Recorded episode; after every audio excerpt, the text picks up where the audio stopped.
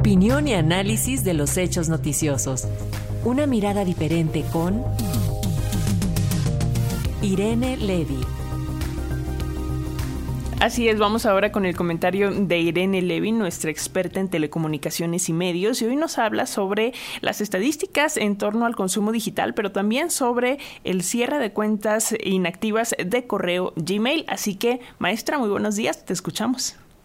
Buenos días, querida Alexia. Pues sí, ya viernes y con cafecito. Fíjate que el día de ayer estuvo circulando un, eh, un tweet un ex, eh, de manera muy virulenta, eh, tuvo más de un millón de vistas, un mail que decía que Gmail llegaba a su fin y que el primero de agosto de 2024 todos que aquellos que tuviéramos cuenta con Gmail pues quedaríamos eh, sin ella.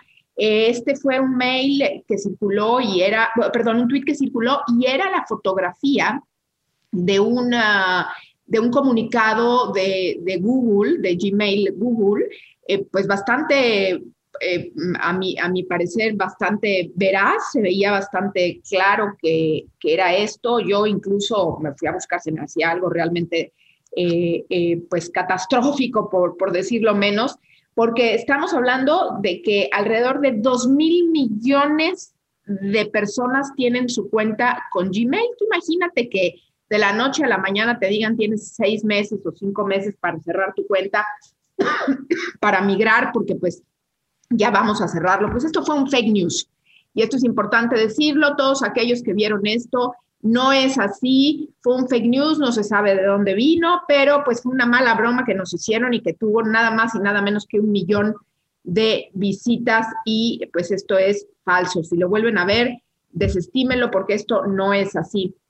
Y una, una encuesta interesante antes de pasar a, un tema que habíamos hablado hace ocho días, una encuesta interesante que se publicó el día de ayer, tiene que ver con em, la, utilización de, em, smartphones, de teléfonos inteligentes por generación. Fíjate que es curioso porque la, eh, la generación, obviamente sabemos que mientras más jóvenes, pues más tendencia hay a reemplazar eh, actividades eh, distintas con el celular, ¿no? Pues hablar por teléfono, eh, mientras más jóvenes es más difícil que veamos que hablan por teléfono, los textos pues ya se usan poco en realidad. Y entonces tenemos que, fíjate que la generación Z, que son los chavos más jóvenes, eh, tienen, entre ellos hay un 99% de penetración de teléfonos eh, inteligentes, la generación Y 98%, la generación X, a la cual yo pertenezco, 94% de,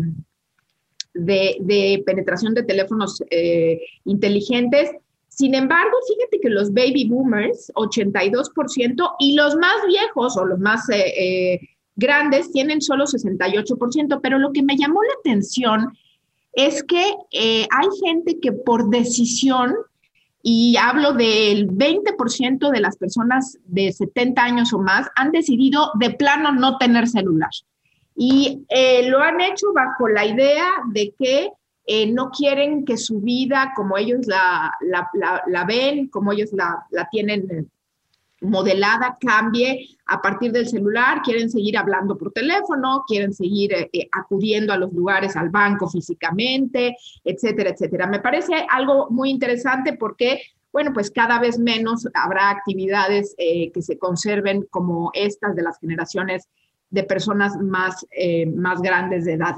Y por último, decirles que la semana pasada les había yo hablado de eh, de esta, este programa de CFE Telecom. Bueno, ya finalmente eh, se publicó en el diario oficial el programa de, conectividad social eh, que se llama Conectividad para el Bienestar, que pues en realidad no aparece en el presupuesto de egresos de 2024. Les decía yo de este programa de CFE Telecom para regalar SIMs y para regalar servicios. Bueno, finalmente este lo autorizó el Instituto Federal de Telecomunicaciones Supuestamente no habrá este regalo durante la época electoral, es decir, a, partir del primero de, marzo y hasta después de la votación del 2 de junio no se podrán repartir estas SIMs. Bueno, habrá que ver porque no solamente es el reparto de SIMs, sino se están prometiendo entregar a estas localidades de bajos recursos se están prometiendo entregar estas SIMs y otorgando pues servicios gratuitos